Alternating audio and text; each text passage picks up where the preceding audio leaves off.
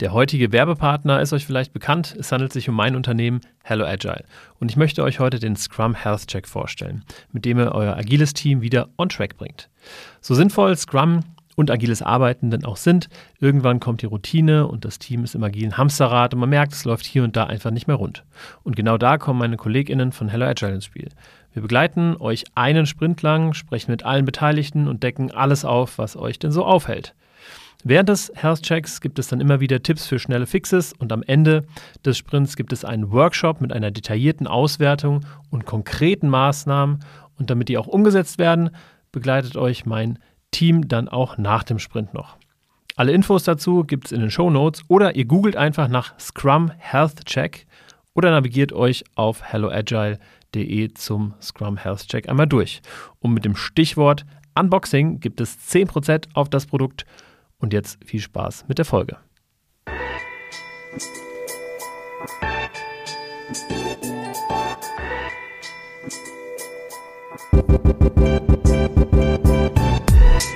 Hallihallo und herzlich willkommen zu Unboxing New Work, deinem Podcast für besseres Arbeiten. Mein Name ist David Hilmer und ich will herausfinden, wie zeitgemäßes Arbeiten Menschen glücklich und Unternehmen erfolgreich macht.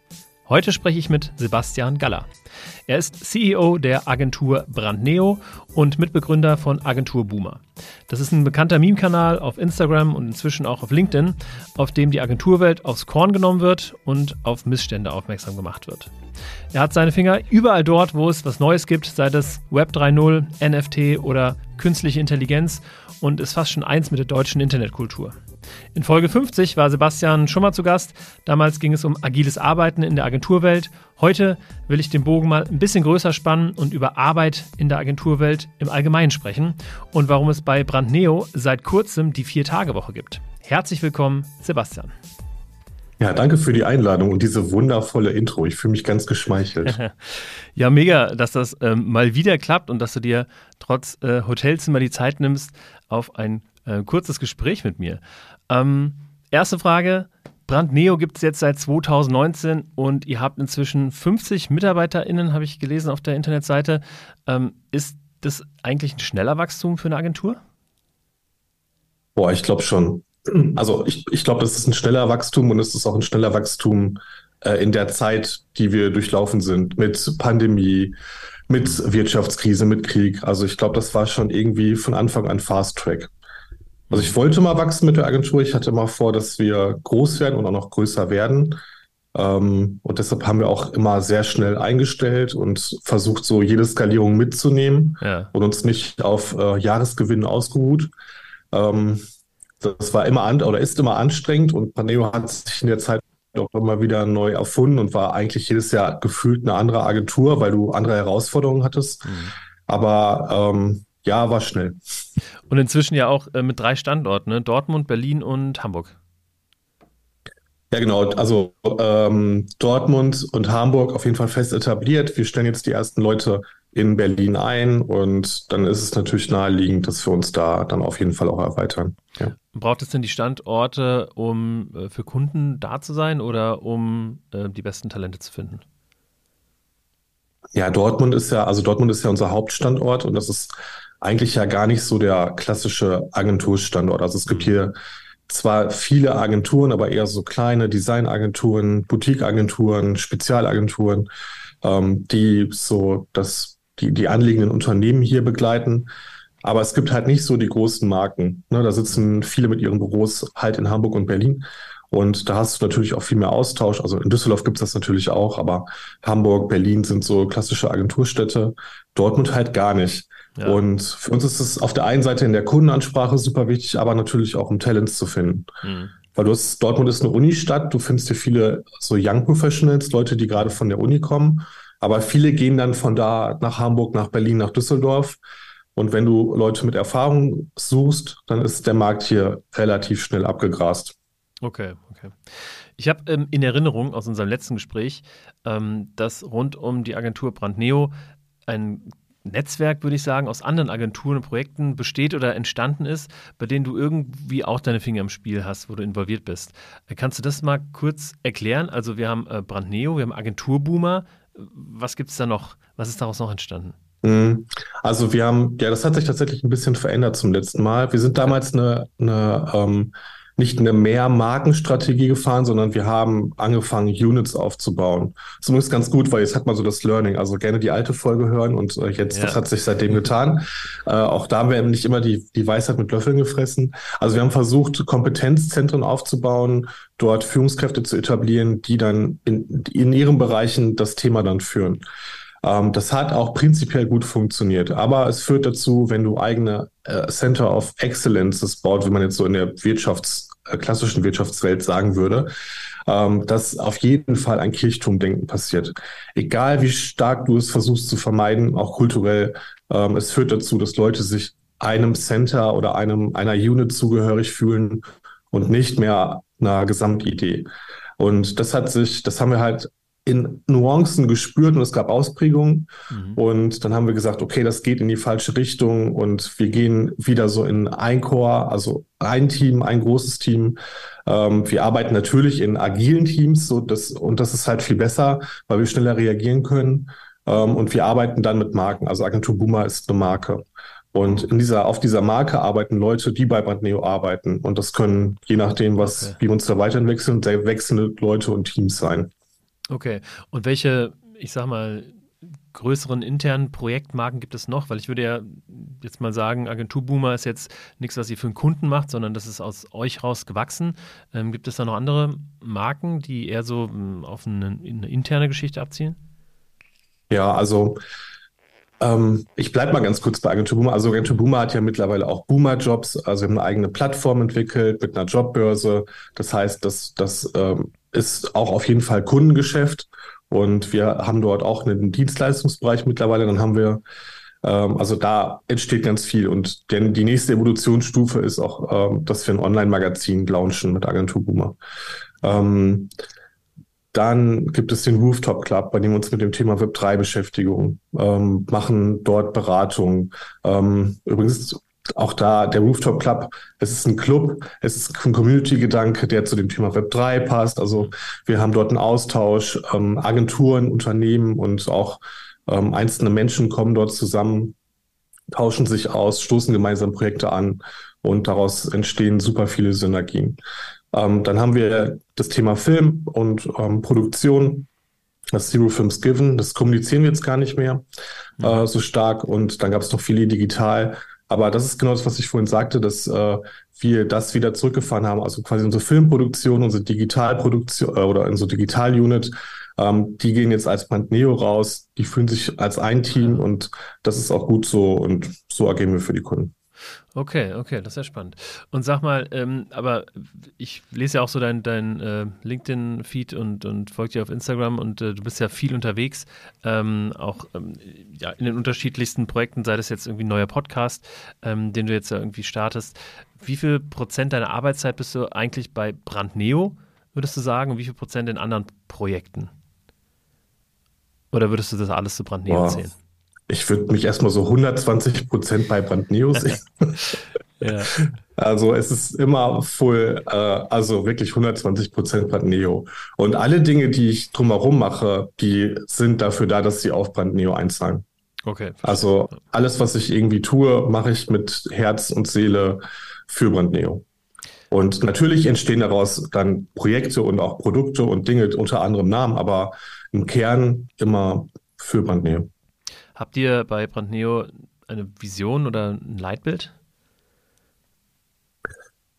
Ähm, ja, äh, auch das, also auch tatsächlich ein bisschen fluide, weil ich finde, dass wir in so einer Welt leben, bei der viele Wordings und so Leitbilder auch im Sprachgebrauch sich viel verändern und auch Wertekultur sich regelmäßig verändert. Es gibt ja auch den Werteindex, ne, der sich ja aktualisiert, je nachdem, was draußen passiert. Ähm, also ich, ich habe jetzt nicht so den, den, das Leitbild, das ich jetzt so runterpredigen kann, ne? aber ja. ich finde so zwei Sachen, die immer wichtig für mich sind und die wir versuchen zu nehmen, ist einmal A, laut sein und B, relevant sein. Also ich möchte äh, immer Sachen machen, die auch irgendwie eine Wirksamkeit haben und die irgendwas verändern, weil wenn ich jetzt so Sachen oder wenn ich merken würde, dass wir so im Alltag für unsere Kundinnen und Kunden Dinge produzieren, die wir einfach nur machen, damit sie da sind. Also irgendwie Postings für einen Feed, damit, weil man hat eine Redaktion verkauft und das hat aber gar keinen Impact. Aber das ist, das finde ich so stumpf und das macht mich sad und für dich kann ich das nicht. Und das andere ist halt laut sein und mit laut sein, da kann ich, also verbinde ich viel drin. Das ist äh, immer neue Dinge ausprobieren, darüber sprechen, mhm. ähm, überall irgendwie kommunizieren. Ich bin halt auch eher so der extrovertierte Mensch, so ähm, also immer irgendwie mit mit Themen rausgehen und ähm, also durch durch viel Kommunikation passiert auch viel. Okay. Das heißt aber, ähm, so eine, also so eine Vision, die, die es schon immer gab, äh, die vielleicht mal angepasst wird und dies, die einfach so den, den Nordstern zeigt, so was Klassisches, sage ich mal, habt oh. ihr. Nicht? Ja, doch. Ja. Also wir haben, ähm, wir haben, als wir, wir machen das immer so in Zeitabschnitten. Wir haben die erste Vision aufgesetzt 2019 für in fünf Jahren. Das ist ja quasi, das äh, kommt ja jetzt. Ähm, damals war die, so die Vision, okay, wir möchten, also damals waren diese Themen auch, die heute da sind, das klingt jetzt vielleicht relativ salopp, aber damals war das noch ziemlich weit weg. Also sowas wie äh, wirklich die Diversity leben und sich divers aufstellen. So, das sind wir immer noch auf der Agenda und auf der Reise, haben, mhm. äh, haben da viel gemacht, aber das ist quasi etwas, was wir uns vorgenommen haben. Dann auch das Thema Wachstum und Umsatzziele oder auch wie viele Menschen wollen wir im Unternehmen haben. Das haben wir uns vor fünf Jahren vorgenommen und wir arbeiten immer nach diesem Ziel und ähm, deshalb ja auch deine Eingangsfrage nach dem Wachstum. Mhm. Das haben wir diese, wir haben immer gesagt, wir möchten eine große Agentur sein. Mhm. Das Ziel am Anfang war, wir möchten eine Agentur sein, die deutschlandweit relevant ist, auch wenn sie in Dortmund sitzt. Damals gab es ja die anderen Standorte noch nicht. Ja. Wir wollten aus dem Ruhrgebiet heraus halt die Welt erobern oder zumindest erstmal Deutschland. Und ähm, das haben wir halt geschafft. Agentur Boomer war sicherlich ein Vehikel dafür, weil Agentur Boomer uns so mhm. overall in der Agenturwelt eine große Bekanntheit gebracht hat mit jetzt da fast 150.000 Followerinnen über alle Kanäle. Mhm. Ähm, und das heißt, so mit dem Ziel im Blick ähm, haben wir diese, gehen wir diese Dinge an. Und wir hatten tatsächlich in diesem Jahr dann den nächsten Fünfjahresblick. Wo wollen wir, uns weiter aufstellen? Und ähm, hier hat sich der Fokus viel mehr verlagert auf Fachkräftemangel, auf ähm, wie können wir effizienter werden, wie verändert sich Agenturwelt, ähm, wie verändern sich Arbeitsmodelle, so die Themen AI und Co., die sind jetzt alle voll angekommen. Mhm. Ähm, es gibt, also wir haben uns mit, also das Thema HR, Effizienz, Workflows und wie können wir als Agentur, wie kann eine Agentur im Jahr 2023 von 50 auf 200 Menschen wachsen. Mhm. In einer Welt des David gegen Goliaths, weil du hast die großen Jungformats, du hast die großen Scholz und Co. Und wir sind jetzt in einer, in einer Phase, wo wir Etats bedienen, die nicht mehr klein sind, sondern die sind ja. schon größer. Aber jetzt nochmal so einen Wachstumsschub hinzulegen, bedeutet ja, dass wir noch kompetitiver gegen die großen Agenturen werden müssen. Mhm. Und die sind ganz anders aufgestellt, weil die können mal eben 100 Leute auf einen Kunden setzen. So, ja. so viele Leute haben wir heute noch nicht mal. So, ja. wenn ich jetzt so einen Kunden gewinnen will, muss ich ja ziemlich viel leisten können mit ziemlich wenig Menschen und das ziemlich gut. Mhm. Also muss ich halt neue, neue, ähm, muss ich halt Kunden neue Versprechen abgeben, dass wir effizienter sind, dass wir Dinge anders machen, dass wir die besser machen, dass wir nicht mehr so funktionieren wie Agenturen früher und dass halt, äh, dass es gute Gründe gibt, warum wir das so machen, wie wir es tun. Und ähm, das ist so ein bisschen quasi die, die Vision, auf der wir uns gerade befinden. Also uns jetzt quasi für die nächsten fünf Jahre aufzustellen, auch noch in der Lage zu sein, in drei Jahren Leute zu finden mhm. an Standorten wie Dortmund, wo es sehr schwierig ist, aber auch ähm, Wertschöpfung zu steigern in Zeiten von Inflation und Preisdrücken und Co. und ähm, trotzdem weiteres Wachstum schaffen das Thema Fachkräftemangel ist ja ein riesengroßes und ähm, Unternehmen gehen ja da die unterschiedlichsten Wege. Ähm, hast du da so den, den goldenen Weg oder wie ist eure HR-Strategie? Also wenn ihr gerade sagt, ne, ihr wollt von 50 auf 200 kommen, dann ist es ja schon ein ganz schön äh, langer Weg, könnte man sagen. Ja, also die, die äh, finale Lösung habe ich natürlich nicht und es wird sich immer weiter. Also Fakt ist, dass wir auf dem Fachkräftemarkt immer weniger Leute haben werden. Und mhm. die, so die Wechselbereitschaft ist natürlich in Krisenzeiten ultra gering. Also gerade jetzt die letzten drei Jahre, ähm, ne, jemand, also die wenigsten Leute hatten Lust, in der Krise den Job zu wechseln, dort das Risiko einzugehen, irgendwo anders hinzukommen, wo sie vielleicht nicht die Probezeit bestehen. Also dann ist die Wechselbereitschaft ja, ja relativ gering. Das ist so ein Faktor. Jetzt wisst, können wir nicht in die Glaskugel gucken, so das Faktor Sicherheit, das kann sich auch wieder komplett verändern zum Positiven. Ähm, aber das ist ein so ein Ding, was man gerade jetzt in den letzten drei Jahren gespürt hat. Ähm, das nächste Thema ähm, ist natürlich, wie kannst du attraktiv bleiben? Und wie kannst du, also es, das eine ist attraktiv sein für die Leute und das andere ist attraktiv sein für, für Kundinnen und Kunden. Und ich glaube, das muss miteinander einhergehen. Aber wir haben uns dann viel damit beschäftigt, mit Benefits und wie kannst du ähm, Arbeitswelten schaffen, die attraktiv sind für die Leute. Und ich glaube, also eine, eine, wir haben auch mehrere Gesellschafter, wir haben auch Gesellschafter, ähm, zwei Gesellschafter, Volker und Burkhardt, mit denen ich äh, das gegründet habe, die, die ähm, eine Generation älter sind als ich, mhm. die auch nochmal ein anderes Bild davon haben. Also man würde jetzt klischeehaft sagen, Old White Man, die beiden sind aber super clever und smart und offen und ähm, treiben mit mir viele New Work-Themen, aber wir gehen da auch sehr kritisch dran und sagen so, alles, was wir machen an, an also wenn wir eine Gleitzeit einführen oder über Themen wie eine Vier-Tage-Woche nachdenken und die ja jetzt auch eingeführt haben, so dann ist das nicht, weil wir den Leuten gerecht werden wollen, sondern weil wir glauben, dass wir effizient genug sind, dass wir uns das leisten können, die Vier-Tage-Woche zu machen hm. und dadurch diese Benefits total Sinn machen. Ähm, das klingt jetzt vielleicht ein bisschen kryptisch, aber die andere Perspektive ist aus Seiten, so nehmen wir mal so, Gen Z wird viel nachgesagt. Die sind faul, die wollen nicht arbeiten. Ich glaube, das ist Bullshit. Ich glaube, ähm, im, im Kern sind das alles, oder im Kern sind das erstmal genauso gute Leute wie jede Generation davor auch. Die wollen auch alle arbeiten, die wollen aber sinnvoll arbeiten. Mhm. Und Jetzt sind wir wahrscheinlich so ein Semester, als wir angefangen haben zu arbeiten und wir waren vielleicht früh schon irgendwie Tech und Nerd und du bist ins Unternehmen gekommen und du hast dort einen Rechner gefunden, der fünf Jahre alt ist, war das erstmal lame. Haben wir nicht an die große Glocke gehangen, haben aber mitgearbeitet. So heute ist halt diese kritische Stimme lauter, also irgendwie alte Technik, alte Prozesse, eingefahrene Digitalisierung. Du musst irgendwie fünf Formulare ausfüllen, zu was, zu was zu bekommen. Das sind hier alles Ausdruck davon, wie Unternehmen, Unternehmen sich verwachsen haben. Ja. Und sich davon zu lösen und diese Mittel, die wir heute haben, zu nutzen, AI, Digitalisierung, Cloud-based Tools, führt ja dazu, dass vielleicht eine Vier-Tage-Woche, dass eine Gleitzeit, dass mehr Wertschöpfung einfach so möglich ist. Mhm. Also wir können ein Unternehmen viel effizienter darstellen, ohne also mit den Möglichkeiten, die uns seit 10, 20 Jahren eingeprägt werden, Digitalisierung, Digitalisierung, haben viele Unternehmen verpasst. Mhm. Jetzt haben wir eine neue Generation in der Arbeitswelt, die sind mit diesen Dingen groß geworden, die haben, seit sie drei sind, auf ein iPad geguckt und äh, ne, kennen, wissen, wie das alles funktioniert. Und dann kommen die in die Arbeitswelt und die ist irgendwie viel langsamer als das, was man zu Hause hat. Als das, was Papa auf dem Schreibtisch hat oder Mama. Und natürlich ist das frustrierend. Ja, dann und, keinen Bock drauf. Äh, hat man keinen Bock, genau. Und das ist, glaube ich, der größte Painpunkt, den viele nicht verstehen. Also das, das der Fail der, der Arbeitswelt und Unternehmer, nicht richtig investiert zu haben, führt dazu, dass viele weiche Faktoren gar nicht möglich sind.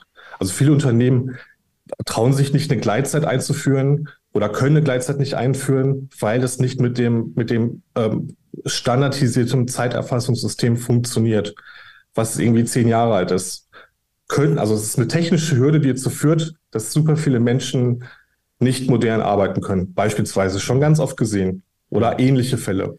Und das ist natürlich frustrierend. Und damit fängt es halt an, also sich so aufzustellen, die Infrastruktur zu schaffen, um Benefits zu ermöglichen. Und das ist eben nicht der Obstkorb. Das sind für mich, also ein Obstkorb ist für mich eine Gefälligkeit oder eine, eine Selbstverständlichkeit, genauso wie kostenlose Getränke. Ja. Ähm, es sei denn, du hast 5000 Angestellte, dann braucht man natürlich da irgendwie einen Modus, aber ähm, grundsätzlich gibt es viele Möglichkeiten, die halt so viele verpennen. Ähm, und ja, das, das ist halt sad so. Gehört denn, also ich, ich finde, der Gen Z ähm, oder auch der Generation Y wird ja auch nachgesagt, dass sie sehr purpose-getrieben sind. Ähm, aber also ich glaube, das, das ist ja dann die andere Seite. Ne? Neben dem Thema Purpose gehören ja so Grunddinge dazu, die einfach dazu führen, dass man irgendwie äh, Spaß an der Arbeit hat. Ne? Und ähm, selbst wenn irgendwie die Arbeit an sich Spaß macht, aber dann irgendwie für jede Dienstreise drei Formulare ausgefüllt werden müssen, dann ist das ja so ein großer Nervfaktor, ja. dass sie dann einfach sagen, ey, ganz ehrlich, äh, da, da, das muss ich mir nicht geben. Ne? Und das ja. ähm, ist vielleicht so, dass, äh, denen wird ja auch nachgesagt, dass, dass das Thema Geld nicht mehr an erster Stelle steht. Ähm, sondern dann vielleicht diese Themen einfach ein bisschen mehr in den Vordergrund rücken? Also ähm, waren ja jetzt mehrere Sachen. Also ich glaube, A, also das, das Purpose-Driven finde ich das auch, weil Purpose-Driven, also Purpose ist ja nicht nur Nachhaltigkeit oder Gerechtigkeit. Purpose ist ja erstmal eine Sinnhaftigkeit. Und wenn ich in einem Unternehmen bin, was so veraltet ist, dass der Sinn meiner Arbeit total gebremst wird durch die Infrastruktur, die es da gibt, und ich kann gar nicht so arbeiten, wie ich eigentlich könnte, dann geht ja auch der Sinn verloren, weil du dann ja einfach nur deinen Job machst und nicht mehr die beste oder das Beste machen kannst, um erfolgreich zu sein. Mhm. Und dann hast du schon so Purpose im Keim erstickt. Ich finde, Purpose dann im Sinne von das Unternehmen verfolgt einen höheren Zweck. Ähm, das ist nochmal eine andere Ebene. Ähm, aber es gibt auch ganz viele Unternehmen, also bleiben wir mal im Handwerk, da hast du oftmals nicht was, also ich finde, ein Handwerk ist auch purpose-driven. Wenn ein Handwerk dafür sorgt, dass Leute ähm, ein stabiles Zuhause haben, also ein heiles Zuhause, ist das erstmal ein sehr niedrig wirkendes Purpose-Ziel, aber es ist trotzdem ein Purpose, der dahinter steckt. Ähm, und ich glaube halt, dass auch ein, ein Dachdecker attraktiv sein kann und den, das Thema Purpose viel besser kommunizieren kann, wenn er halt zum Beispiel eine Vier-Tage-Woche hat oder sich in anderen Stellen ähm, seine Arbeitsumgebung anpasst, ähm, dass er für eine neue Generation attraktiv ist und ähm, trotzdem sogar mehr Wertschöpfung oder gleich viel mehr Wertschöpfung generiert als vorher auch. Ähm, und das zweite ist Thema Gehalt. Ich glaube schon, dass, Thema, das Thema Gehalt wichtig ist. Also ein größter Painpunkt der, der neuen Generation ist ja auch, dass die sagen, ähm, sie werden sich mit niedrigen Gehältern nicht ein Haus leisten können und Co., weil die, die, äh, die Preise für Immobilien steigen, für Mieten steigen, für Luxusgüter steigen, Autos werden immer teurer und nicht günstiger. Und natürlich ist das Thema Gehalt wichtig. Es wird, ich glaube, es wird der Generation sehr viel nachgesagt. Und ich glaube, du hast es so in den ersten zwei Juniorjahren sind viele bereit, finde ich, aber das haben wir auch gemacht, auf Gehalt zu, Gehalt zu verzichten, um Erfahrung zu sammeln. Mhm. Aber ähm, das ist, glaube ich, ein Mythos unter Unternehmern, dass äh, geglaubt wird, dass die Generation wenig Geld verdient wird. Und wenn das der Mythos in den Köpfen der Unternehmer und Unternehmerinnen ist, dann begegnest du dieser, dieser Generation ja auch immer mit einer anderen Wertschätzung im Sinne von, ich biete dir weniger Gehalt an. Also wir haben, wir merken das ganz stark bei uns, dass gerade auch in den letzten drei Jahren, auch durch Inflation und Corona getrieben, dass sich die, dass die Gen Z mehr oder dass die jungen Leute mehr nach Geld fragen als die älteren Leute. Okay, interessant. Ja. Ähm, Nochmal zum, zum Thema Vision, Leitbild und auch Purpose zurück. Glaubst du, dass ähm, die, die Vision oder auch das, ähm, ne, die, die Werte, die du gerade gesagt hattest, ähm, bei euch Auswirkungen darauf hatten, auf die Arbeit, auf den, auf den Erfolg, auf den schnellen Wachstum? Ich, ich glaube, dass, dass der größte Erfolgsfaktor äh, weicher Natur war Kultur, weil wir immer versucht haben, eine sehr gute äh, kollegiale Kultur zu erhalten. Also kollegial im Sinne von, wir haben eine gute Fehlerkultur. Du wirst nicht angeschrieben, wenn du Fehler machst, sondern es wird dran gearbeitet. Ähm, du, du hast mit den Leuten Ziele definiert. Also ähm, du hast immer dafür gesorgt, dass die Stimmung stimmt zwischen Führungskräften und, und Angestellten. Ähm, das war ein großer Treiber und dieses kulturelle Denken ähm, war echt der, der größte Wert, der größte Treiber, dass die Leute durch dick und dünn mit uns gegangen sind. Mhm. Und es ist ja auch, also du kannst ja hart, das kann gar nicht hart trennen, ne? Kultur, Purpose und Co. Das irgendwo mischt sich das ja immer.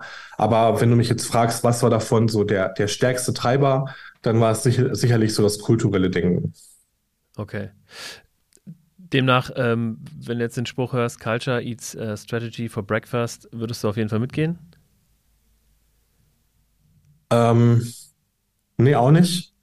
Weil ähm, ich, also es, ist, es geht für mich Hand in Hand, weil Culture, also es wird dann oftmals verwechselt, dass wenn du äh, Kultur lebst und äh, eine Strategie nicht unbedingt so wichtig ist, äh, wird das ja mit so einer, mit so einer Weichheit, äh, ne, wir machen das schon, Anpacker-Mentalität. Mhm. Immer wenn wir sehr klar waren, also auch kulturell sehr klar waren und gesagt haben, ey, wir haben eine Strategie, das ist der Fahrplan und wir machen das so und so und wir vermittelt haben, dass wir das richtig machen oder dass wir einen Plan haben, was wir vorhaben, hat das immer dazu beigetragen, dass die Leute vertraut haben. Also eine Strategie beflügelt eine Kultur, weil das eine ist ein gutes Gefühl und das ist ja ein Vertrauensvorschuss. Eine Strategie ist die Exekutive und du lieferst. Mhm. Weißt du? Also eine Kultur ist gut um für einen ersten Anschub, aber eine Strategie heißt auch eine Kultur äh, zu delivern okay. in der Ausführung. Weil wenn du keine Strategie hast und dann kannst du, und du hast nur eine Kultur, dann ist das wabbelig. Dann entwickelst du dich nicht zielgerichtet zu einem Ziel du brauchst eine Strategie und die Leute müssen die Strategie auch verstehen. Und dann ist, und dann wird man halt, also wenn die Strategie klar ist und das Ziel klar ist, kann man daran arbeiten, in einer guten Kultur. Und dann erreicht man auch die Ziele viel einfacher, also, weil man sich committed hat, weil man weiß, wo die Reise hingeht und man ein Wir-Gefühl hat und gemeinsam daran äh, arbeitet. Also es ist eher wie so eine, so eine Art XY-Achse. Auf der einen hast du Strategie, auf der anderen Kultur und eigentlich muss beides irgendwie passen, damit es äh, aufeinander einzahlt. Ja. Okay. Ähm, Time to Level Up hast du im Mai auf LinkedIn äh, gepostet und verkündet. Wir haben es ja gerade eben schon angesprochen, dass äh, du oder dass ihr unter anderem die flexible Vier-Tage-Woche bei vollem Lohn einführt. Das ist ein Riesenschritt und ähm, also ich habe das gelesen und dachte, wow, krass, er macht es wirklich oder sie machen es wirklich. Ähm, gerade im Hintergrund der Agenturwelt, wo sowas, ähm, glaube ich, bei vielen undenkbar ist oder war. Wie war der Entscheidungsprozess dahin? Hm. Boah, war gar nicht so einfach. Also ähm, vielleicht einmal kurz erklärt, was wir jetzt quasi, was bieten wir oder was, was machen wir jetzt? Ähm, also wir haben uns jetzt auf folgendes, auf folgenden Modus geeinigt und das auch mit, äh, mit den Mitarbeitern und Mitarbeiterinnen ein Stück erarbeitet. Wir haben eine 36-Stunden-Woche. Mhm. Das heißt, die Leute arbeiten in der Vollzeit vier Stunden weniger und sie können entscheiden, ob sie diese 36 Stunden aufteilen auf fünf oder auf vier Tage. Mhm. Das heißt, wir schenken im Prinzip vier Stunden. Es ist jetzt nicht ähm, quasi ein ganzer Tag, es sind, nicht, es sind nicht acht Stunden, die wegfallen. Warum das so spannend ist, da komme ich gleich drauf. Mhm. Ähm, sondern es sind vier Stunden und dann halt der Modus, okay, du kannst einen bestimmten Tag frei nehmen. Wir haben das dann so geregelt, dass wir gesagt haben, du kannst dir äh, aussuchen, ob du, also wir haben ab, eine Abfrage, eine Umfrage gemacht, Montag frei, Mittwoch frei, Freitag frei. 90 Prozent haben sich natürlich für Montag oder Freitag entschieden. Mhm.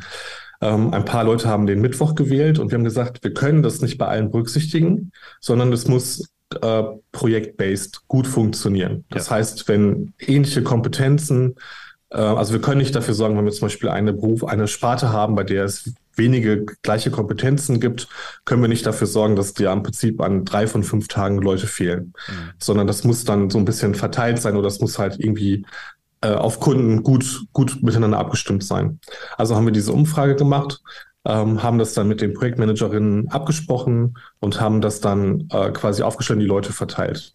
Und das war vorher natürlich alles angekündigt und gesagt so, hey, wir probieren das so aus, das ist der Way to go. Habt ihr da Bock drauf? Und äh, so gehen wir es dann an. Ähm, die Leute, die dann an fünf Tagen arbeiten wollen, die gibt es auch, weil nicht jeder Mensch hat Lust auf eine Fünf-Tage-Woche. Das muss man auch respektieren. Bei denen machen wir es äh, pauschal so, dass die den einen kurzen Freitag haben. Okay. Also den klassischen, den klassischen Handwerker-Freitag. Ja. Warum wollen die Leute keine Vier-Tage-Woche? Es gibt Leute, die haben Hobby, die machen äh, regelmäßig Sport um 19 Uhr, also 18 Uhr, die schaffen das gar nicht, weil sie ja sonst mehr arbeiten müssen. Äh, die haben Kinder, die wollen das nicht an einer anderen Stelle, ne? die haben andere Verpflichtungen, sondern die teilen sich das dann so auf. Ähm, das ist also der Modus, den wir da gewählt haben. Und auf dem Weg dahin, und jetzt um deine Frage zu beantworten, wie sind wir da hingekommen? Ähm, ich habe mir natürlich auch die Frage gestellt, boah, wenn wir jetzt auf die Vier-Tage-Woche gehen. Bei vollem, also ich finde es nur attraktiv mit einem vollen Lohnausgleich. Dann ist, also empfinde ich als attraktiv. Ich weiß, dass es Menschen gibt, auch durch Agentur Boomer, ganz viele würden sagen, ich wäre einfach froh, wenn ich meine fünf Tage oder meine 40 Stunden auf vier Tage teilen könnte. Ich brauche gar nicht irgendwie weniger Stunden. Ich will das nur gebündelt haben. Die gibt es übrigens auch. Aber wir haben gesagt, okay, wir wollen den Leuten was zurückgeben. Wir haben das noch gekoppelt mit einem extra Tag Urlaub im Jahr. Okay. Ähm, quasi nochmal so on top mhm. und haben dann, ähm, genau, aber auf diesem Entwicklungsprozess. Die erste Frage, die ich mir gestellt habe, oh Gott, kriegen wir es hin, all unsere Arbeit in 32 Stunden zu leisten? Das war die Kernfrage. Also kriegen wir es hin, das, was so wöchentlich bei den Leuten zu tun ist, kriegen die das überhaupt in 32 Stunden hin? Mhm. Und um das herauszufinden, musst du ja erstmal alles messen, was irgendwie geht. Das heißt, wir haben über die letzten Jahre zum Glück auch, auch durch Digitalisierung und Cloud-Tools sehr hart controlled. Also auch da Strategie und Kultur. Ne? Wir haben halt immer von Anfang an jede Stunde, jede Minute wird getrackt. Ähm, wir haben eine volle Transparenz. Du siehst bei den Leuten, wie viel die arbeiten, an welchen Themen die arbeiten. Ähm, wir haben das nie bemängelt. Also wir haben jetzt nie, wenn die Leute sich jetzt mehr Zeit genommen haben oder ne, das, wir sind da immer sehr locker mit umgegangen. Deshalb haben wir jetzt nicht das Gefühl von Big Brother, sondern das war ist einfach Teil der Kultur, dass wir so miteinander umgehen. Ja. Auch mit einer einfachen Begründung. Jede Stunde, die getrackt wird, können wir Kunden gegenüber abrechnen. Ja. So, das heißt, jede Stunde, die du das nicht machst, ist halt Kacke, weil dann verdienen wir damit kein Geld. Dann hast du eigentlich für Umme gearbeitet. Ja. Du kriegst zwar trotzdem deinen Lohn, aber ist dann nicht halt, ist halt nicht geil. Und mit diesem Grundverständnis haben wir die Leute immer wieder abgeholt. Natürlich hat, hatten wir auch Leute, die haben gar keinen Bock gehabt auf Tracking. Ist ja auch anstrengend, ne? das irgendwie live zu machen oder du vergisst es, da musst du es nachtragen. Nach drei Tagen wird das System gesperrt, da musst du deine Führungskraft anrufen und sagen, kannst du mir bitte nochmal freischalten. Ist ja alles super nervig. Aber wir haben es gemacht und wir haben halt so sehr klares Bild, wie effizient die Leute arbeiten. Mhm. konnten oder ne, wo, wo Stärken und Schwächen sind, was super viel auffällt, wie viel Zeit in Meetings geflossen ist.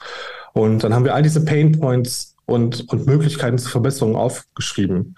Und die Leute sind natürlich in der Berufserfahrung immer schneller in ihrem Handwerk, ne, also irgendwie Postings erstellen, Texte schreiben, Grafik machen, da werden die Leute immer schneller. Mhm. Aber es gibt Dinge, die bleiben immer gleich langsam. Und das sind Sachen wie Meeting es wird eine Stunde Meeting eingestellt für ein Ding, was eigentlich hätte eine Slack-Nachricht sein können. Mhm. Oder ein Meeting wird erstmal in 20 Minuten über Bullshit gesprochen, der gar nichts dahin gehört. Keine Agenda.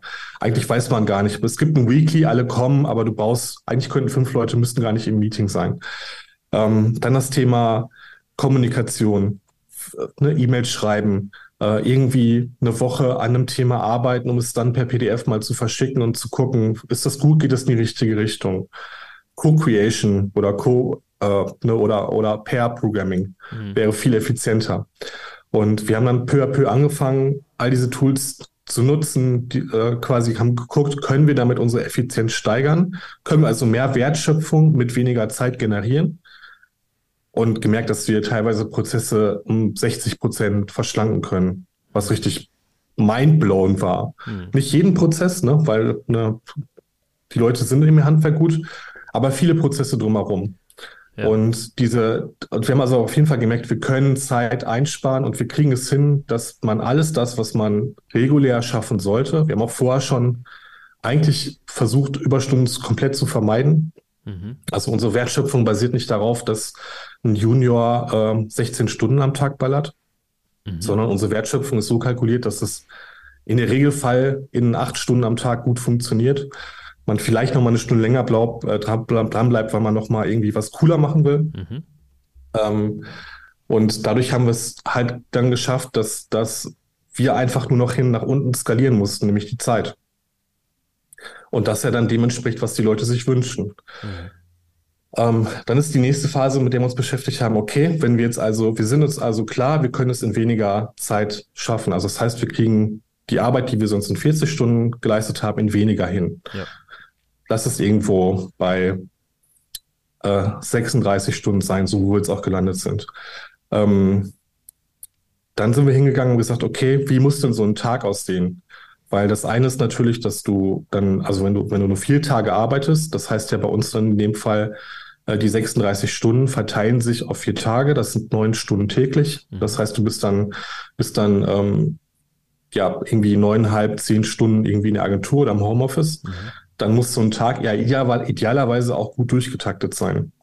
Und wenn du jetzt so Themen wie AI nimmst, ähm, gerade jetzt so ChatGPT in seiner einfachsten Form, das äh, also ich schreibe heute keine E-Mail mehr oder kein Brief oder Posting, ohne das einmal AI-based zu machen. Und das machen bei uns ganz viele Leute. Mhm. Und es vereinfacht die, die simplen Aufgaben des Alltags. Das heißt, du hast weniger einfache Aufgaben, du hast mehr komplexe Aufgaben, mit denen du dich beschäftigst.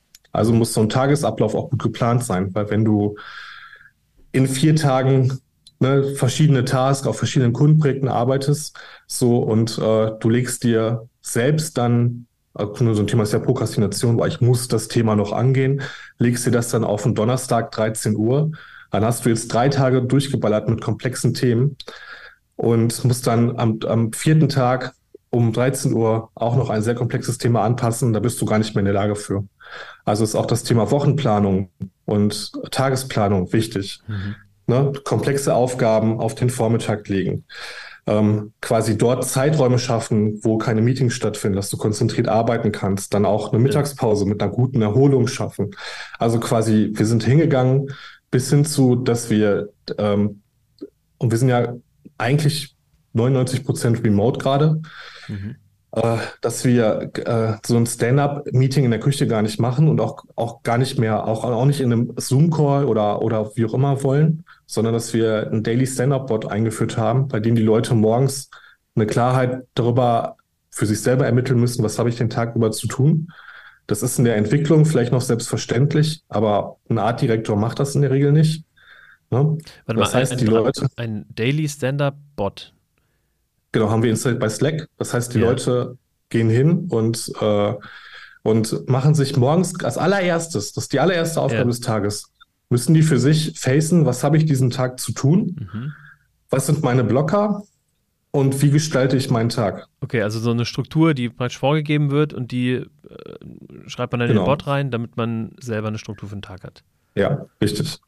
Das wird ein bisschen ne, noch geleitet und gelenkt durch die PMs, ne, weil ja. natürlich nicht jeder das automatisch gut macht, mhm. sondern die Leute soll, tragen es quasi ein und wir, wir lenken und schubsen und unterstützen dann dabei, dass es natürlich immer besser wird. Aber das ist die Idee. Und was dann passiert ist, dass du den Tag nicht beginnst mit, ich check mal meine Mails, mhm. ich guck mal, was so auf mich zukommt und ob mich gerade jemand mit einem Thema nervt. Nee, das allererste, was du machst, ist, du weißt ganz genau, was du diesen Tag zu tun hast. Und wenn du dann links und rechts angesprochen wirst oder irgendwelche anderen Themen hast, die irgendwie reingeschmissen werden, kannst du ganz klar sagen, ob du dafür heute Zeit hast oder nicht. Mhm. Und das ist so ein riesen Benefit, also so ein, das ist so ein Lifehack, ne, das klar zu haben. Obwohl es so simpel ist. Es ist ja eigentlich nichts anderes als eine To-Do-Liste, die du dir morgens machst. Ja, und die Tools dafür liegen uns ja alle schon vor. Also Trello haben wir alle schon vor 15 Jahren genutzt oder Wunderlist oder wie sie damals ja, alle ja, hießen. Aber das Geheimnis ist ja, dass du es ja in der Effizienz jeden Tag tun musst und es eine Sinnhaftigkeit haben muss. Mhm. Und ähm, wir haben das, und witzigerweise dieser, diesen Daily Bot, den habe ich im Prinzip overnight eingeführt, und äh, du weißt selbst auch, so Tools einführen kann ein Riesen-Pain sein. Und die Leute haben es von einem Tag auf den anderen ohne Zwang genutzt, weil sie sofort eine Erleichterung und einen Mental Klick gespürt haben. Super krass. Also 40, muss, 50, also ne, 40 mir, von 50 Leuten machen es instant von einem Tag auf den anderen. Das muss mir schicken. Ich finde das, also gerade die Painpoints, die du gerade adressiert hast, ne, dass man morgens irgendwie erstmal hinkommt, erstmal ein paar E-Mails checkt und mal guckt, was so ansteht, so, das, ähm, das, damit habe ich selber auch zu kämpfen und suche gerade nach genau so einem Framework, was mir praktisch äh, dabei hilft, ähm, irgendwie meinen Tag zu strukturieren. Ich denke, dass es ähm, bei einigen meiner KollegInnen ähm, ähnlich aussieht. Also das, ähm, wenn du dem erteilen könntest. Und wir haben sehr gerne. Ähm, das ist, es ist ein Slackbot, ne? Es ist ein Slackbot, ja, ja. es ist ein Tool. Ich suche das raus, dann kannst du es auch in die Show Notes packen. Es ist jetzt kein, kein, nicht so, kein Geheimnis, was wir für uns gepachtet haben. Und, und ich hatte mir übrigens auch, wir haben uns super viele neue Tools. Es gibt ja auch so ja. Timeboxing-Tools, ne? Weil es ist ja, also Timeboxing ist ja auch so ein Ding. Du, du machst dir Zeitblöcke, dann kannst du, Sensema heißt, glaube ich, ein Tool. Das kannst du mit Asana, ClickUp, mhm. äh, Slack und hast nicht Jira koppeln und kannst dir an alle To-Dos, die du bekommst, aus hunderten von Quellen zusammenführen, um deinen Tag zu planen. Aber da habe ich gedacht, jetzt führen wir schon wieder ein neues Tool ein. Da müssen die Leute schon wieder auf eine neue Benutzeroberfläche. Und die sind ja schon, die sind auf Slack, die sind in der Google Drive. Dann haben die ihre Photoshop-Tools und Adobe auf. Dann müssen die noch beim Kunden mit auf Microsoft Teams. Und da ist ja jede Neuigkeit irgendwie auch zu gefühlten Pain. Das also, ist ja, genau das ist ja das, der, das Problem. Es gibt so viele tolle Tools da draußen, aber einmal äh, ja. musst du in dem Fall oder, ne, oder ich oder jemand, der, der irgendwie am Hebel sitzt, sozusagen entscheiden, okay, das machen wir jetzt, sich da erstmal reinfuchsen, das dann entscheiden und dann vor allen Dingen dieses Tool einführen. Und ähm, das Tool kann noch so toll sein, wenn es nicht in die tägliche Routine eines Teams übergeht, dann funktioniert das nicht. Und dann muss man jemanden haben, der das ownt, dass ja. das irgendwie dann auch eingeführt wird und so. Und dann hast du den ganzen Schlamassel. Also von daher finde ich, finde ich äh, gerade diese, dieses Vorgehen super smart, dass man eben sagt, okay, wir schauen mal, was wir mit unseren Tools machen können, die wir schon haben. Und gerade Slack wird so oft ähm, unterschätzt, ne? Ähm, da geht ja so viel mit Automatisierung. Ähm, das ist ähm, echt, echt cool. Okay. Ähm, vielleicht nochmal ähm, weiter mit der, mit der Vier-Tage-Woche. Eine Frage, ja. ähm, die, die ich unbedingt beantwortet haben möchte. Ähm, wie war das denn mit den Teilzeitkräften? Habt ihr Teilzeitkräfte gehabt, die sowieso eine Vier-Tage-Woche hatten? Haben die dann auf einmal mehr Geld bekommen? Nee, wir haben das so gemacht, dass ja, also was ja bei den Vollzeitkräften passiert ist, dass die 10% weniger arbeiten. Mhm. Und das haben wir bei den Teilzeitkräften auch gemacht. Okay. Okay, okay. Das, das heißt, alle Teilzeitkräfte äh, äh, kriegen für 10% weniger Arbeit den gleichen Lohn wie vor. Mhm. Und wir haben dann in einzelnen Gesprächen geguckt, macht es Sinn, dass Leute, weil wir jetzt ja auch ein neues Modell haben mhm. und Leute vielleicht auch vorher irgendwie schon, einen, also fast bei einer Vier-Tage-Woche waren. Und dann haben wir halt ähm, in einzelnen Gesprächen geguckt, okay, gibt es Leute, die auf eine Vier-Tage-Woche gehen oder ne, upgraden wir irgendwo nochmal Stunden. Aber erstmal war die Fairness, dass alle ähm, das Thema, also dass alle 10% weniger arbeiten. Okay. Und wie haben die MitarbeiterInnen darauf reagiert, als ihr das announced habt? Ja, es war super cool. Das war, ähm, also es war, also wir haben das vor, wir haben mal vor Umfragen gemacht. Ja. Das heißt, wir haben eine große Umfrage gemacht mit 30 Fragen zum Thema Arbeitswelt und da tauchte die Vier-Tage-Woche auf. Ähm, das war natürlich, zum einen hattest du diesen Wow-Moment weggenommen, weil sich dann viele schon gedacht haben, dass wir uns damit beschäftigen. Auf der anderen Seite haben wir natürlich dann super viele Erkenntnisse bekommen und auch Wünsche. Mhm. Dann haben wir es halt äh, announced auf dem, auf äh, dem Datum und haben es halt auch verbindlich gesetzt mit, wir beginnen damit zu dem Datum. Mhm. Haben wir noch andere Benefits eingeführt, sowas wie Kita-Zuschuss und andere Themen. Mhm. Und das war, also dieses, das war dann schon ein Wow-Effekt, da gab es dann auch Applaus. Und ich glaube aber, es war super cool und es war aber auch äh, fair enough. So, es gab Leute, die haben es super gefeiert und andere haben gesagt, so, ja, endlich. Hm. Weil das eigentlich sind wir schon spät dran mit dem Thema. Okay. Also in dieser, in diesem, äh, in dieser Melange der Gefühle ja. oder in diesem Radius haben wir uns da befunden. Das war auch ganz interessant. Übrigens auch im, ähm, im Bereich Recruiting draußen. Wir haben halt ähm, also bevor wir die vier Tage Woche jetzt hatten und wir haben noch die letzten Bewerbungsgespräche geführt mit den alten Bedingungen, die wir hatten, wohl wissend, dass wir Agentur Boomer inne haben, bei dem wir ja alles auch mit dem Zeigefinger bemängeln. Da haben auch mhm. schon einige Leute gesagt, ja gut, da habe ich jetzt aber von Brandneo ein bisschen mehr erwartet. Also wir sind gar nicht mehr in diesem Pioniersmodus gefühlt, sondern in einem, ja, das sollte eigentlich der Standard sein, ne? Das ist die IG Metall fordert das. Ja. So, ihr seid jetzt nicht mehr fünf Jahre äh, weiter vorne. Und ich glaube, dass das Zeitgefühl oder das Zeitgeistgefühl auch in diese Richtung geht. Und wenn du dir große Player anguckst wie SAP und Co. oder äh, ne, die machen, also das Problem ist, finde ich, dass Agenturen es sich nicht trauen, ist, weil sie Angst haben, Wertschöpfung mhm. zu verlieren und sie diesen Digitalisierungsprozess nicht hinkriegen. Deshalb ja. können die es auch dann teilweise nicht machen. Aber dann weißt du ja eigentlich, wo du angreifen musst und was zu tun ist. Wenn deine ganze Wertschöpfung darauf beruht, dass ein Junior 16 Stunden arbeitet, so und das ist dein das, die, die, das Geheimnis deines Geschäftsmodells, und es gibt Classic-Agenturen, die so denken oder ja. die so handeln, mhm. ja, dann wirst du niemals eine Vier-Tage-Woche machen können. Wie soll das funktionieren? Aber glaubst du grundsätzlich, Aber, dass, es, dass es sein kann, dass in jeder Branche ähm, eine Vier-Tage-Woche bei gleichem Lohn ein Modell ist, was funktionieren kann? Ja, why not? Also im Handwerk gibt es super viele Beispiele. Also du, du, ähm, also es gibt in jeder Branche, also in einigen, in, in vielen Branchen gibt es das schon. Mhm. So und also ich glaube, das wird totale Normalität. Im Übrigen auch, wie wir es in ganz Deutschland auch irgendwann geschafft haben, oder zumindest in, meisten, den meisten Branchen von der Sechs-Tage-Woche auf die Fünf-Tage-Woche zu kommen. Das war, ich glaube, 1956 hat das der Deutsche Gewerkschaftsbund durchgesetzt. Mhm. Also, dass wir auf die Vier-Tage-Woche gehen, 70 Jahre, nachdem, nach 70 Jahren digital, Internet, AI und all diesen Themen, ist eigentlich fast schon zu spät. Das ist nicht, wir sind nicht, das ist nicht irgendwie so ein Future-Thema, sondern wir haben diese Themen, die alle schon auf dem Tisch und nicht erst seit gestern. Mhm. Wir können viel effizienter sein. Das, seit vielen Jahren wird in der Robotik in Produktion gearbeitet. Das heißt, du brauchst doch weniger Leute, du kannst doch mit weniger Menschen, da, ne, das, das geht ja. Verwaltung, wer, also wer in, in fünf Jahren noch Exposés, Stellenanzeigen, Regeltexte selbst schreibt und nicht AI generiert, der hat doch, ist doch lost. Du brauchst dann, du, du, das heißt, das heißt, werden wieder Fachkräfte frei, weil natürlich so Bürokräfte, die, die müssen nicht mehr diese Tätigkeit ausführen. Das heißt, die kannst du wiederum in anderen Stellen äh, einsetzen. Das wird dem, dem Fachkräftemangel gut tun, weil die Leute halt andere Jobs besetzen, die komplexere Aufgaben benötigen. Mhm. Das wird also super viel verändern und da, da, dazu beitragen, dass wir ähm, weniger Fachkräftemangel haben werden. Mhm. Wo wir gerade also, bei wo wir gerade beim Thema, wichtig. Beim Thema sind, ähm, wie blickst du auf das Thema AI generell? Ihr habt da ja ähm, auch schon ja, reingestochen in die AI-See sozusagen ne? und macht da mit äh, Brandneo auch schon einiges oder initiierte einiges. Ähm, wie blickst du auf das Thema und was, was ähm, hat das bei euch businessseitig irgendwie für, was, was habt ihr da für Pläne? Also wir wollen durch, äh, also ich bin sehr positiv gegenüber AI und eine, eine, richtig coole Technologie und dass wir das jetzt so erleben dürfen. Also what a time to be alive, so das ist richtig cool. Und das erste Mal seit langem wieder so ein, das, so ein Gefühl, wie als damals das iPhone auf den Markt gekommen ist. Mhm. Zwischen Euphorie und jetzt wird sich viel verändern. Richtig geil.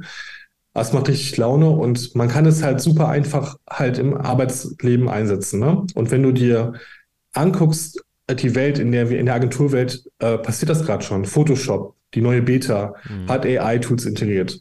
Tools wie Figma, Slack und Co. Alle bauen AI-Features rein. Ich glaube, es wird ein wahnsinniger Booster und ich glaube, das wird so eine Evolutionsstufe, wie als man damals nicht mehr, es gab ja irgendwann auch mal den, den Fall von handschriftlich auf Schreibmaschine, auf du tippst was am PC, was ja Texten wahnsinnig Faktor X beschleunigt ja, hat. Ja. Und, und diesen Faktor haben wir jetzt auch wieder. Mhm. Und das heißt, dass sich da natürlich ganz viel Verwaltungskram und so einfache Dinge, also ich glaube, einfache Dinge werden wir noch weniger tun. Weil ja Schreiben auch eigentlich eine sehr einfache Aufgabe ist.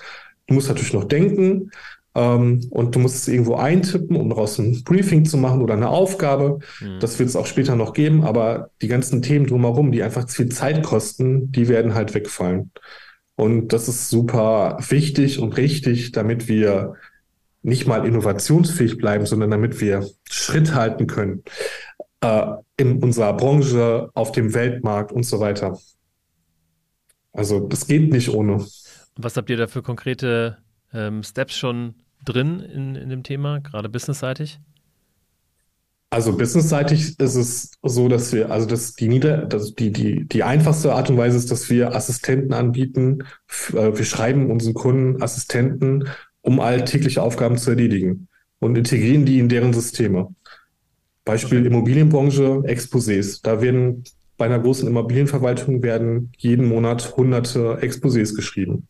Mhm. Und die haben einen ähnlichen Aufbau. Und du kannst die Leute dabei unterstützen, dass das automatisiert passiert mit einer sehr individuellen unternehmerischen Note. Das ist zum Beispiel quite simple. Oder nimm ein Tool in der, in der Kreation, wie äh, in einem Tool wie Figma, wirst, wird es so sein, dass du einen Grunddesign anlegst und dann einen Prompt schreibst, leg mir bitte jetzt eine also du machst beispielsweise eine, gestaltest eine Webseite, ja. du legst eine Startseite an und ein Grundtemplate. Und dann sagst du, mach mir mal einen Vorschlag für eine, für eine Über uns Seite oder für eine Produktseite. Und auf Basis deiner eingegebenen Daten erstellt dir dann das Tool Unterseiten oder weitere abgeleitete Designs. Hm. Auch das Thema ähm, visuelle Welten wird sich komplett verändern. Also es gab ja schon den Switch von Fotografie zu CGI. Ne? Mhm. Also wo man dann, du musstest nicht mehr den neuen Toyota irgendwo in eine Wüste fliegen, um den dort dann cool zu fotografieren, sondern du hast das in 3D gebaut. Und über AI wirst du sagen können, setz mir das Fahrzeug in dieser Position, setz den Himmel so, mach ein bisschen Nacht drauf Und dann erstell mir bitte Assets für äh, Social Media, also für TikTok, für Insta. Ja. Ich baue Stories, bitte mach die Videoclips 20 Sekunden lang, bitte nutzen den Claim und diese Call to Action und dann wird das automatisiert laufen. Mhm. Das ist so das Bild, wie, wie so Kreation und Agentur in Zukunft aussehen wird. Mhm. Okay, wow. Ähm, Finde ich, ähm, also ich bin da genauso ähm, bullish wie du auf das Thema AI und ähm, ich finde das mega, mega spannend und, und vor allen Dingen, ähm, was sich ja jetzt zeigt, ist, wie kreativ kann man die Technologie so weiterdenken, dass man ähm, daraus was bauen kann. Weil am Ende, wir haben die Technologie und wie du sagst, ne, ähm, die Idee zu haben, okay, es gibt halt ähm, die ganzen Immobilienmakler, die schreiben halt in der Woche 40 Exposés und dafür etwas ähm, zu bauen, was denen hilft. Nicht nur irgendwie bei ChatGPT irgendwie einzugeben, ja, ich möchte gerne ein Exposé, das soll bitte individuell und dies, das sein, sondern dass es dann wirklich gut funktioniert. Ne? Ähm, ich glaube, das ähm, ist jetzt gerade genau. der Zeitpunkt für. Genau. UX für, für, also eine UX schaffen und eine UI für äh, AI. Weil der Immobilien-Ingo oder die Buchhaltungsbrigitte, die können ChatGPT nicht bedienen. Ja. Das heißt, du musst den Tools an die Hand geben, damit das in deren Welt funktioniert. Genau, absolut. Mega stark. Ähm, vielen lieben Dank. Ich habe äh, noch zum Abschluss ähm, die Frage an dich: Hast du vielleicht irgendwelche Tipps zum Lesen, Hören und Schauen am Start? Weil ich weiß, beim letzten Mal haben wir uns nämlich nach der Aufzeichnung noch über ein paar Netflix-Serien unterhalten und da war ich fast ein bisschen traurig, dass ich da schon auf Stopp gedrückt habe. ja. Ähm, also es gibt tatsächlich ein, ein Buchtipp, ähm, ein, ein Buch, welches mir bei der Vier-Tage-Woche auch gut geholfen hat. Mhm. Und das ist von Martin Geht, heißt einfach die Vier-Tage-Woche. Ähm, und dieses Buch hat mir ähm, literally mindblown geholfen zu erkennen, dass ja eine Vier-Tage-Woche bei Luno, vor allem gleich ja gar nicht 32 Stunden sein müssen, sondern 36 Stunden. Mhm. Und in diesem Buch gibt es halt super viele Modelle, ähm, die, die, also reale Modelle von Unternehmen, die das ausprobiert ja. haben, ähm, in unterschiedlichen Varianten. Also man, ihr werdet überrascht sein, wie unterschiedlich ausgeprägt eine Vier-Tage-Woche funktionieren kann. Und das Buch hat mir dabei geholfen zu verstehen, ah, okay, du kannst ja auch Zwischenwege gehen. Mhm. Und ähm, wir machen vielleicht jetzt die 36-Stunden-Woche, aber 2027 sind wir so weit automatisiert, dass wir auf 32 Stunden gegangen sind. Also mein Buchtipp, die Vier-Tage-Woche, von Martin geht, schreibt sich G-A-E-D-T. Ich weiß nicht genau, wie man es ausspricht. Ich hoffe, das ist so richtig. Äh, gibt es in jedem guten lokalen Buchhandel und auch bei Online-Riesen. Kann ich empfehlen. Okay, super. Vielen Dank. Ähm, gibt es Möglichkeiten, sich mit dir in Verbindung zu setzen über das Thema Vier-Tage-Woche, über das Thema AI oder generell Agenturleistung? Was wäre da die beste Möglichkeit? Äh, beste Möglichkeit auf brandneo.de gehen und dann nach unten scrollen. Da gibt es ein wunderhübsches Foto von mir und meinen lieben Kolleginnen und Kollegen. Und da ist auch so ein Mail-Me-Button und ein LinkedIn-Button. Also das heißt, gerne einfach anschreiben über bekannte Kanäle. Super. Stark. Mega, dass du da warst. Es hat sich wieder sehr gelohnt. Ähm, und vor allen Dingen hat es vielleicht auch mal den Hörerinnen und Hörern so einen kleinen Einblick darüber gegeben, wie denn die Agenturwelt eigentlich funktioniert und was da denn doch so möglich ist. Und vielleicht inspiriert dafür mal selber die Vier-Tage-Woche ähm, auszuprobieren oder da zumindest mal einen Gedanken dran zu verschwenden. Ähm, tatsächlich hat mich das auch ein Stückchen weitergebracht, weil wir haben uns gerade letztens über die Vier-Tage-Woche bei uns unterhalten. Und ähm, danke für die Gedankenanstöße. Und liebe Hörerinnen, liebe Hörer, wir hören uns dann in zwei Wochen wieder und ich freue mich drauf auf die nächste Folge. Danke dir, Sebastian. Ciao, ciao. Bis bald. Ah.